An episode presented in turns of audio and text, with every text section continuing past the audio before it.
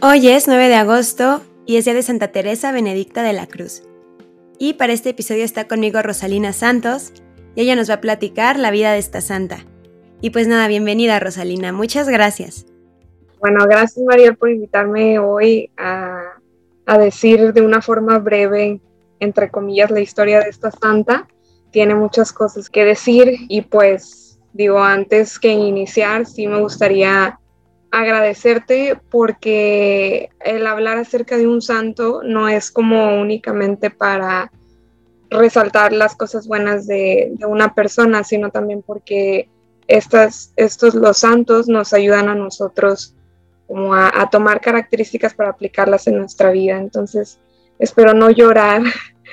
para decir lo que, lo que Santa Benedicta de la Cruz ha hecho en mi vida, complementando con lo que la historia de vida de ella. Santa Edith Stein es de Breslau, Alemania. Nace en una familia de judía, son 11 hermanos, ella es la menor, y cuando tenía dos años fallece su padre. Entonces la mamá toma el, pues, las riendas del hogar y entre ellas pues, el negocio familiar, que es un negocio de maderas. Y ahí Edith se da cuenta de pues, lo que una mujer puede pues puede trabajar por su familia. Son judíos, pero no son judíos ortodoxos, sino son, se le puede decir en ese tiempo como judíos liberales o algo así. Em, y por, por lo mismo, Edith decide a los 12 años, de una forma consciente, volverse atea. Entonces ella reniega de toda la religiosidad y, y, pues de todas las creencias que tenía su familia y empieza a entrar al mundo de la filosofía lee a un filósofo que estaba de moda, de moda porque empiezan a conocer este nuevo campo de la filosofía que es la fenomenología y es Husserl. Entonces cuando ella lo lee, ella dice, yo quiero conocer esto porque esto es la verdad. Previo a, que ella leyera esto, ella estuvo estudiando psicología, pero ella como que no, no nunca entendió que que la psicología pudiera explicar al ser humano. Entonces por eso llega a la filosofía ya con Husserl y de hecho uno de los, de los estudiantes y compañeros de, de Wittgenstein es este Heidegger, que es igual un filósofo muy conocido por el estudio del, ser, de, pues de la existencia del ser humano, ¿no? Y digo, no me quiero centrar mucho en sus estudios filosóficos, pero aquí lo interesante es que a través de, esta, de este estudio de la fenomenología, ella se convierte al catolicismo. Y de hecho, muchos de la generación de, de, de estos eran judíos, eran ateos, y unos se hicieron protestantes, otros entraron al catolicismo. Pero ella tuvo dos experiencias muy fuertes que le marcaron para, para poder convertirse al catolicismo. Bueno, fueron tres, pero voy a mencionar solamente dos. Una fue que en una noche ella leyó la historia de vida de, Santa Teresa de Ávila. Entonces cuando ella la lee dice, esta es la verdad. Digo, claro, ella ya traía un conocimiento previo eh, de, obviamente de, Dios y, y, pues lo que ella estaba buscando como que era la verdad, ¿no? Lee esto y ella dice, es que esto es la verdad, esto es lo que, o sea, esto es Dios, esto es, esto es lo que yo quiero estudiar y después, este, va, ella se acerca a una iglesia católica. No había ninguna misa, no había ninguna celebración ni nada.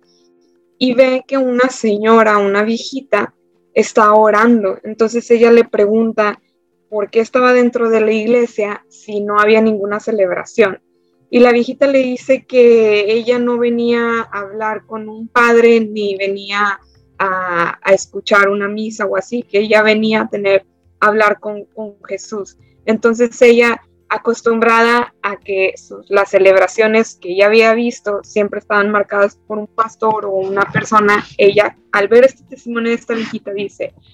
pudo tener una relación profunda con, con Jesús. Entonces ya ella toma la decisión y se convierte al catolicismo, es bautizada al catolicismo su madre obviamente no lo acepta, pero lo reconoce, pasa el tiempo y digo, suceden muchas cosas en su vida, ella intenta después dar cátedra como filósofa, no la dejan por ser mujer, eh, se va, se va a, dar clases a, una, a unas chavas de, la preparatoria. En ese entonces ella empieza a dar unas conferencias para la mujer, que de hecho también esto es una parte muy, muy importante de su vida y hay un libro muy bueno de ella porque ahí ella entiende y da a conocer la, como la esencia de la mujer. O sea, si en ese tiempo la mujer era como, pues no era muy reconocida en el ámbito profesional,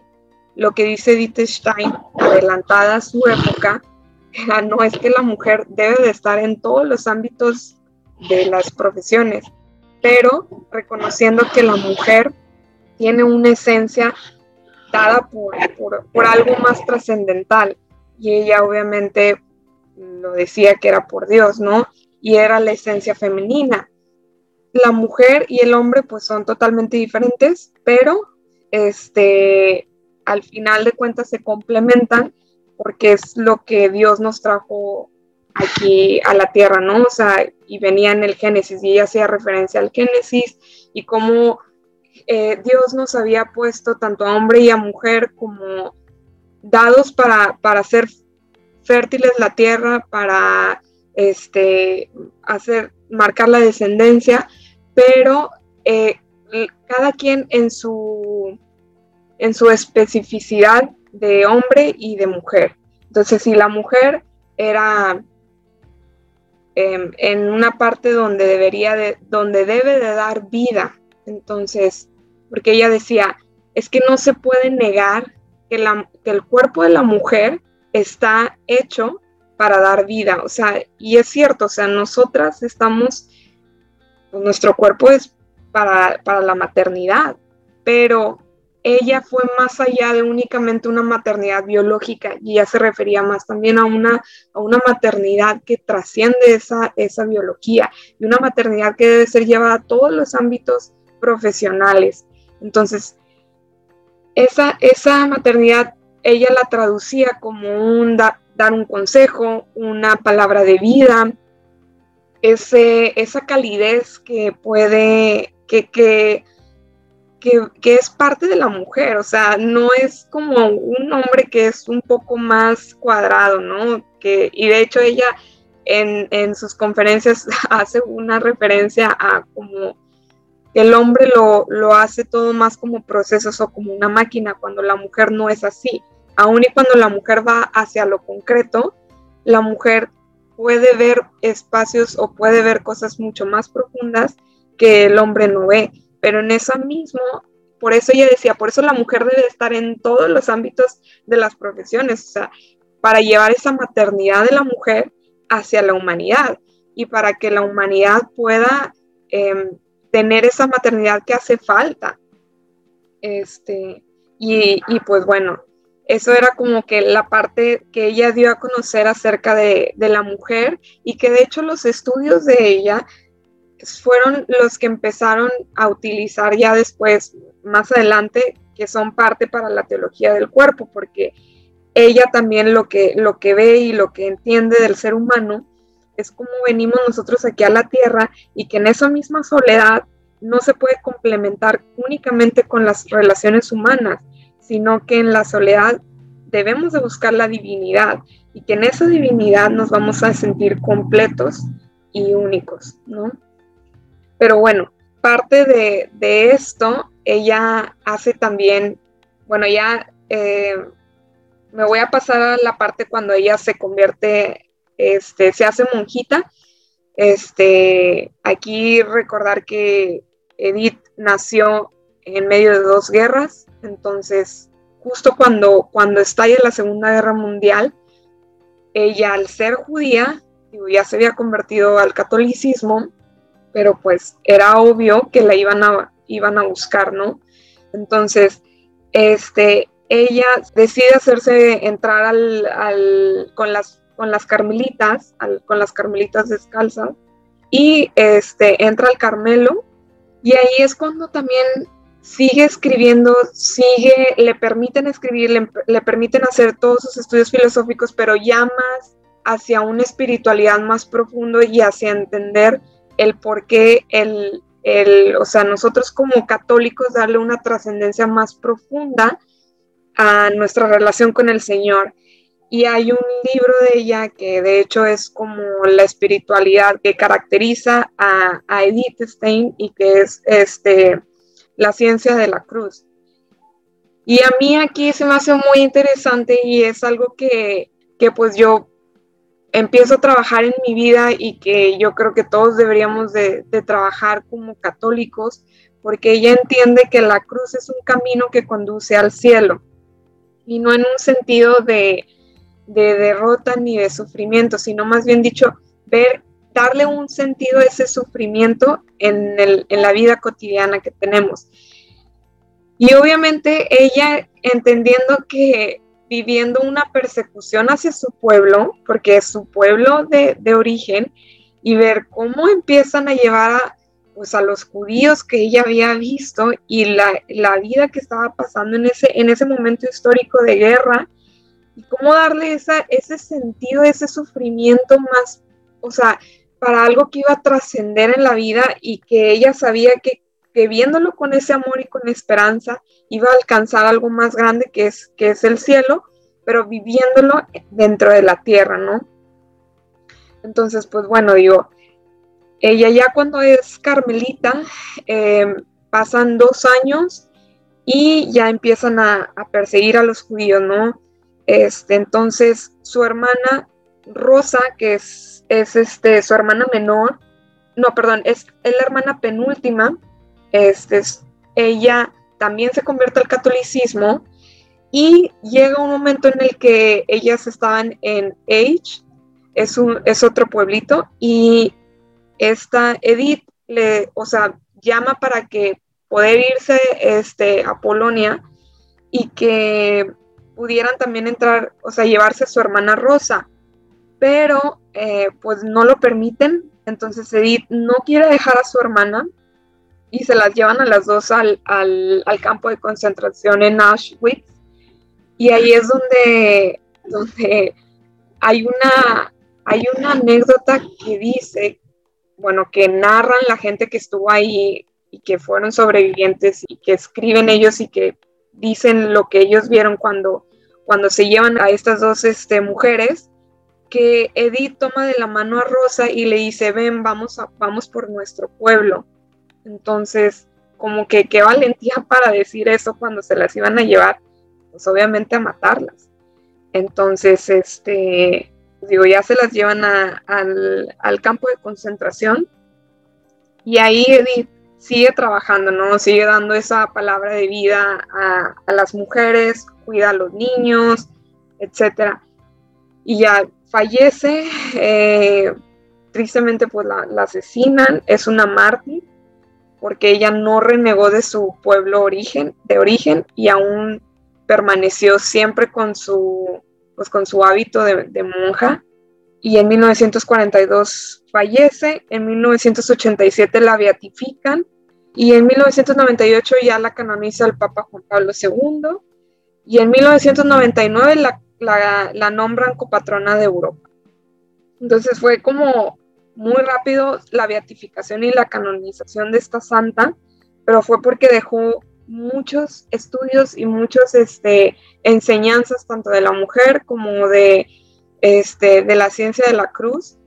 para poder nosotros darle un sentido más profundo a la existencia, a, a la existencia del ser humano dentro de esta pues, de la vida y, y, poder darle algo más profundo al sufrimiento. Aquí a mí me gustaría agregar, en esto digo, fue muy resumido la vida de, ella y muy un poco rápido, pero algo que me gusta mucho de ella y de una frase de ella Dice, yo a pesar de esta fugacidad soy y soy conservado en el ser de un instante al otro. En fin, en mi ser efímero yo abrazo un ser duradero, yo me sostengo y este sostén me da calma y seguridad. Porque, o sea, es cierto, muchas veces sabemos que la vida no es fácil, sabemos que en la vida pues siempre hay cosas este, que nos van a hacer sufrir, porque creemos que a veces estamos muy bien y luego de repente viene una prueba y sentimos que no podemos con esto. Pero ella dice, en este, pues en esta fugacidad, en esta, en esta vida que es efímera, me abrazo a algo más duradero. Y eso duradero, pues es Cristo. Y ella entiende que el admirar la cruz no es como en el sentido de, de ver la cruz este, que vemos en todas las iglesias, ¿no? Ella, más bien dicho, es como ese acto que, que Cristo hizo por nosotros, o sea, un sufrimiento para algo eterno. Entonces, ¿cómo si lo que nosotros estamos haciendo ahorita, cualquier cosa que nosotros hagamos, cualquier, o sea, lo más mínimo, poder hacerlo para algo trascendental. Y si tú puedes sacrificar algo para poder entregarlo a Cristo por ese amor, pues hacerlo. ¿Cómo? O sea, este, no sé, tomar el lugar más incómodo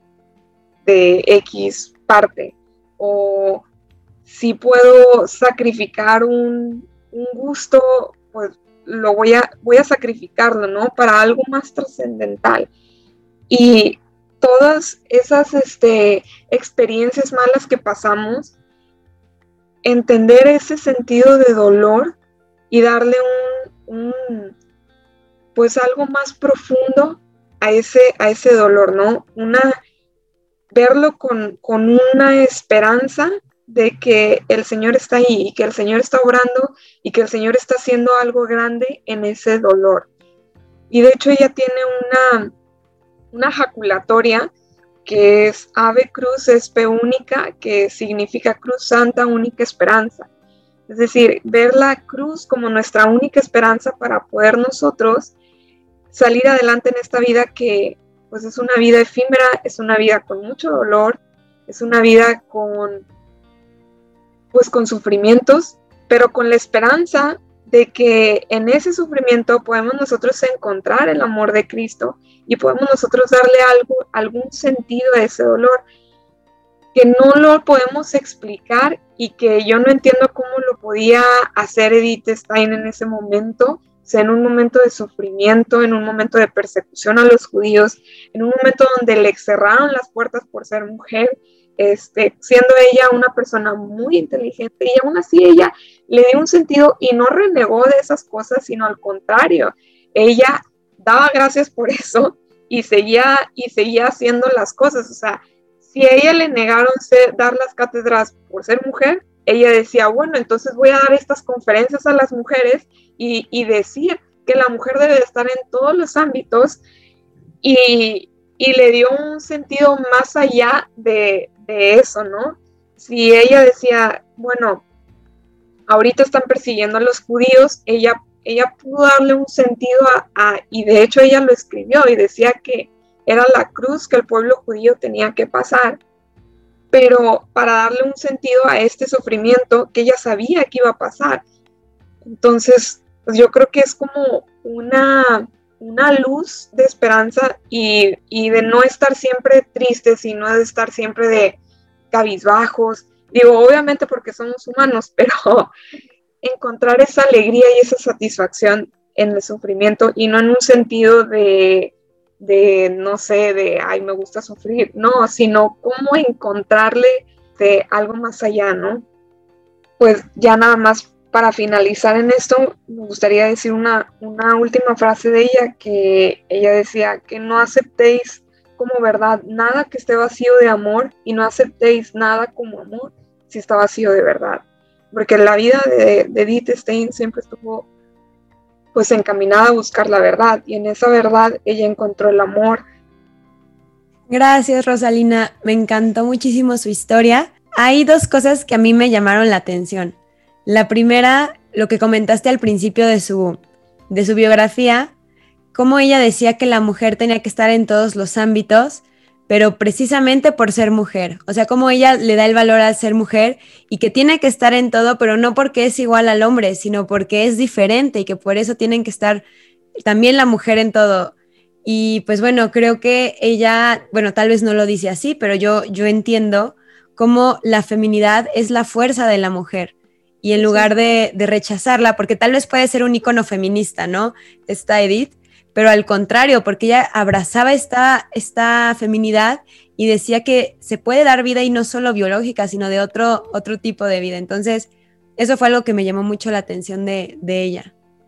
O sea, no es como, como dices, se puede entender que es algo feminista y así, pero la verdad es que totalmente no,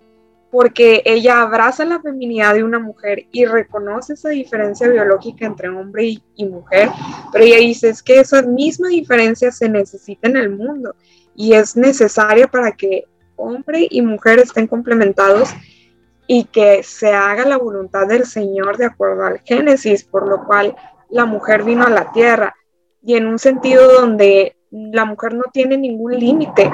pero se necesita esa feminidad en el mundo.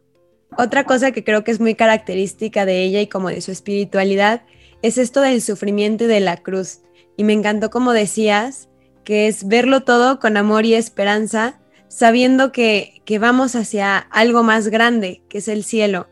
Y cómo, o sea, cómo ver el sufrimiento incluso como algo que se puede aprovechar para estar más cerca del cielo, o como para,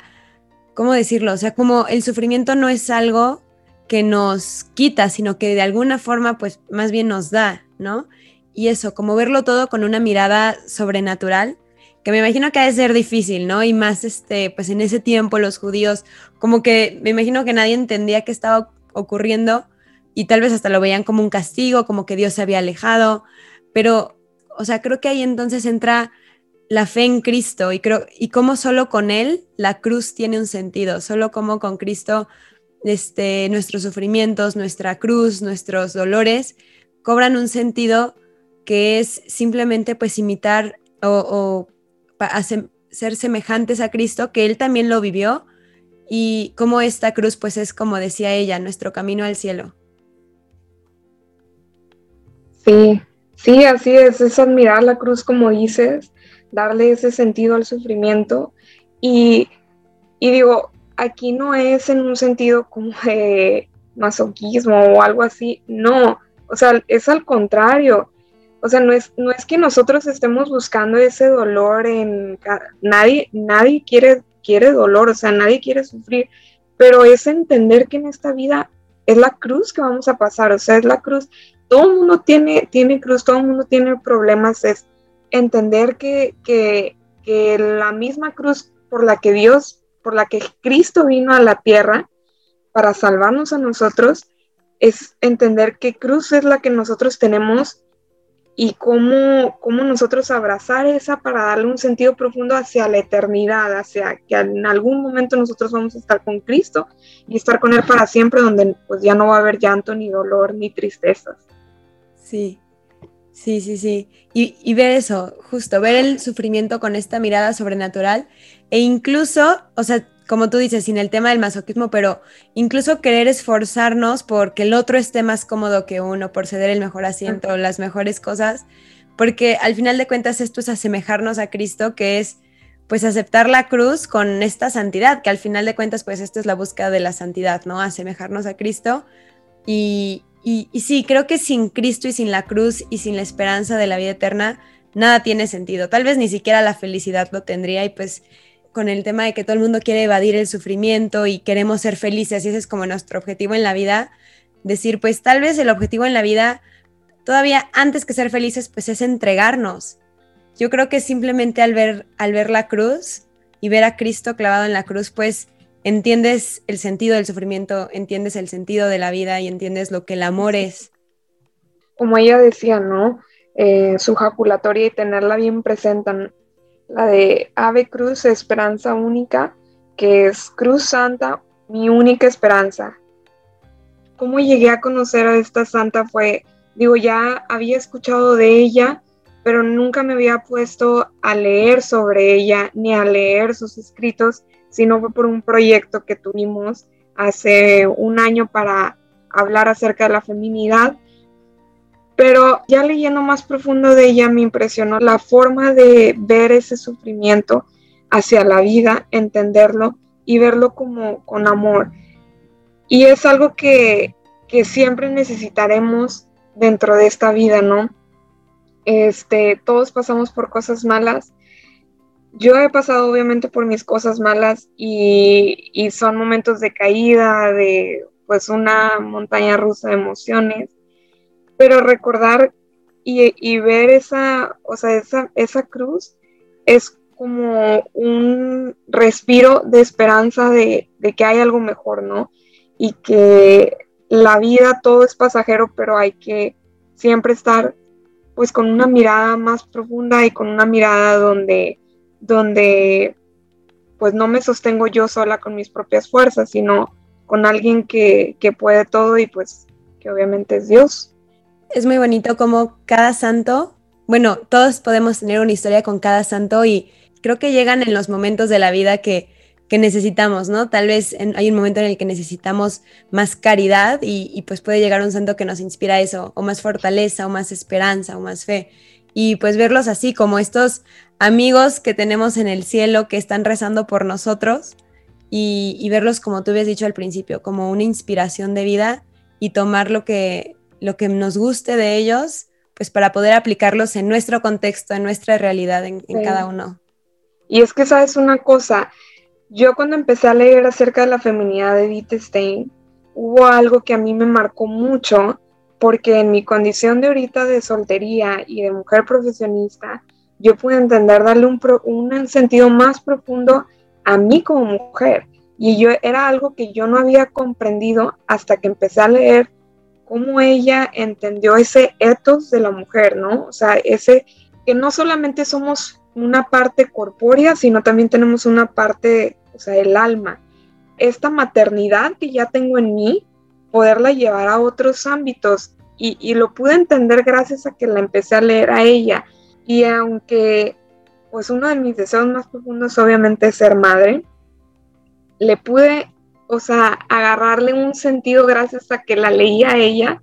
a, ejercer mi maternidad y llevarla en el trabajo, en mi casa, con mis sobrinos, con mis hermanos, con mis amigos. Y no, o sea, no una maternidad que, que pues sí, que solamente es biológica es una teología muy, pues muy elevada y, precisamente como nuestro cuerpo habla de la, de la realidad que es Dios, porque Dios es alguien que da vida, es alguien fecundo. Y pues bueno, hombres y mujeres, pero en nuestro caso en la maternidad estamos llamadas a eso, pero la fecundidad eh, no solo es pues crear vidas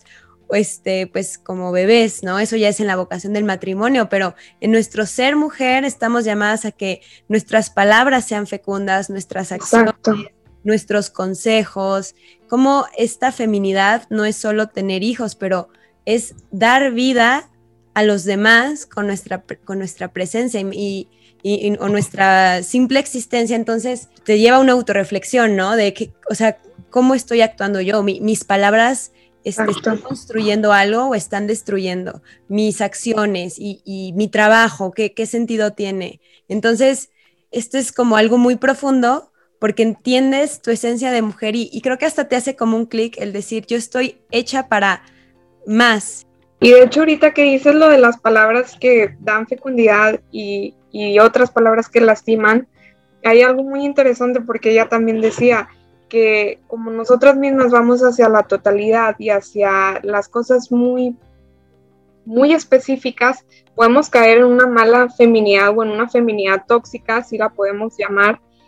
como irnos al chismorreo y a, dañar y así, y es como el extremo de lo que podemos llegar a hacer. Entonces, recordar que, tanto como podemos dar vida como podemos quitarla con nuestras propias palabras. Venimos para dar vida, no, pues no para quitarla. Y, y yo creo que también por eso, o sea, la mujer es muy atacada en los temas del aborto. Y porque nosotras, digo, o sea, la mujer es la que termina abortando, termina quitando la vida. Entonces es un, es un sentido bien profundo eh, la esencia de la mujer, la verdad. O sea, es muy, muy profundo y muy, pues muy, no es como nada más, ay, sí, somos mujeres y ya, no, o sea, somos mujeres y hay algo específico de nosotras, hay algo, características muy concretas, este, y, y fuimos llamadas algo, o sea, venimos a esta tierra por algo, no, no, no, no venimos nada más aquí como pues a ver qué pasa la vida y ya, no, o sea, venimos a, tenemos todos un plan y en ese plan es tanto el plan, el plan divino, que es lo específico del hombre y lo específico de la mujer, como obviamente nuestro plan, eh, que es lo que ya el, el, Señor nos vino a hacer, pero por cada uno, ¿no? O sea, de forma personal me refiero. Pero en ese plan, en ese, en ese plan de, de especificidad de la mujer, se desarrolla esto que estamos hablando, que es el ser de la mujer, la esencia de la mujer. Entonces ya, pues...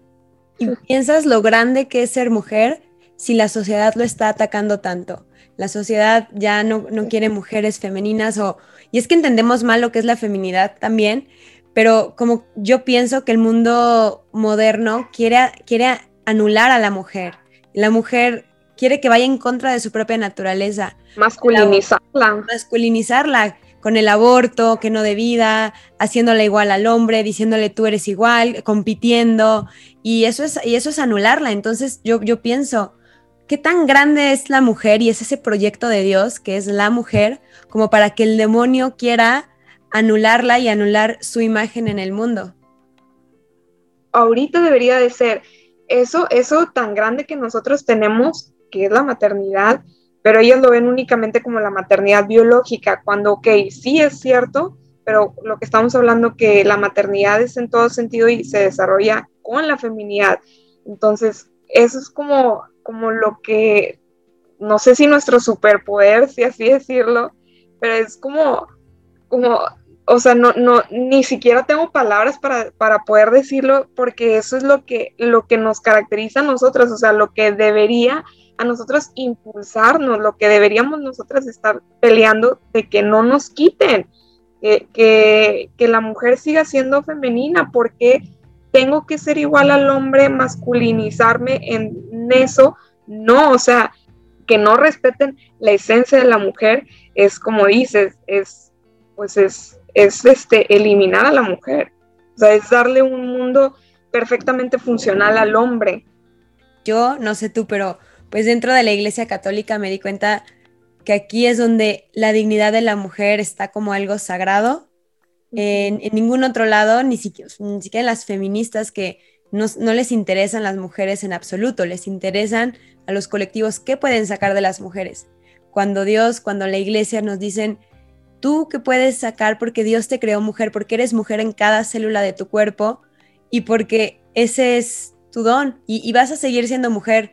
ahorita en, esta vida e incluso ya cuando mueras y estés pues en la vida eterna vas a seguir siendo mujer. Ser mujer es algo tan grande y como estos colectivos, esta sociedad moderna lo quiere quitar. Entonces creo que la feminidad y la maternidad y el poder dar vida y ser fecundas en todas las áreas de nuestra vida, pues es un don que, que Dios nos dio especialmente a nosotras. Pues la imagen de María es una imagen tan importante dentro de la Iglesia Católica y es una mujer, es una mujer sencilla, una mujer humilde y la Iglesia Católica la reconoce como, pues como madre de la Iglesia. Entonces es algo tan, tan importante el valor de, de que que le da la iglesia a, la mujer y que reconoce la feminidad y las características de la mujer sin tratar de quitárselas y querer que esa misma feminidad lo lleve dentro de la iglesia, al servicio de la iglesia y en todos los ámbitos de la mujer, pues es como reconocer tu valor, reconocer el por qué Dios te trajo aquí a la tierra y no tratar de cambiarte y de ser, de ponerte igual que un hombre, no, o sea, reconoce tanto el valor del hombre como reconoce el valor de la mujer y entiende que son necesariamente complementarios para esta sociedad. Entonces, este, a mí se me hace muy, muy interesante este, y me llena a mí de esperanza y de alegría que que pues sí, o sea, que donde, donde nosotros estamos, nos están respetando a nosotras como mujeres y están reconociendo nuestra feminidad y cómo venimos aquí a la tierra. Entonces eso como que también, este, no sé a ti, pero digo, supongo que sí, pero te da como paz y no es estar buscando dentro de muchas partes llenar ese vacío que únicamente sabes que, que se llena entendiendo el por qué Dios te trajo aquí, entendiendo tu ser, tu esencia, este, y esto pues digo, yo lo he podido encontrar gracias a, pues a la iglesia y pues digo, obviamente a, la lectura de, la Biblia y obviamente de Dios. Y, y, bueno, yo como último comentario ahorita que hablaste de la Virgen María,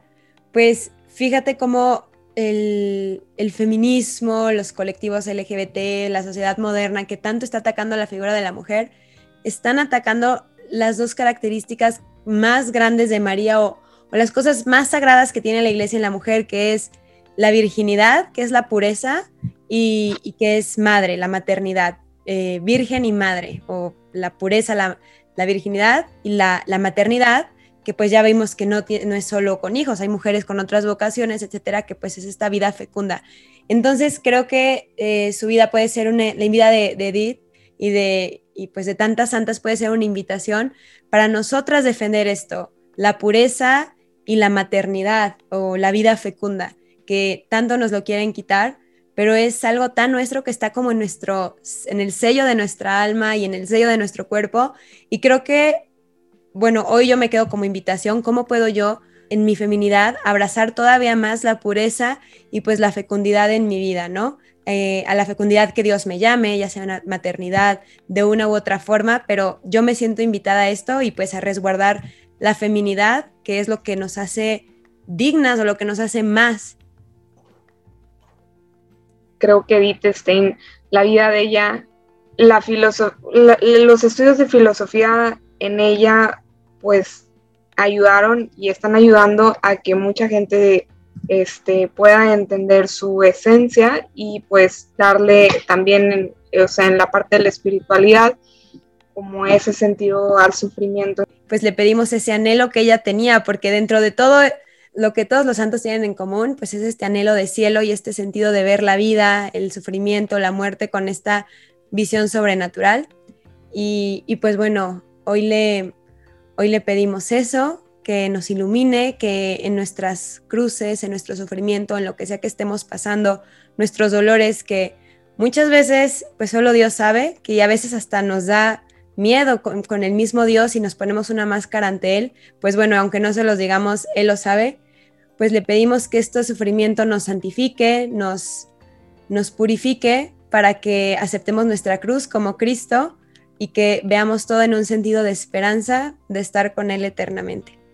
Y pues bueno, Santa Teresa Benedictina de la Cruz, ruega por nosotros.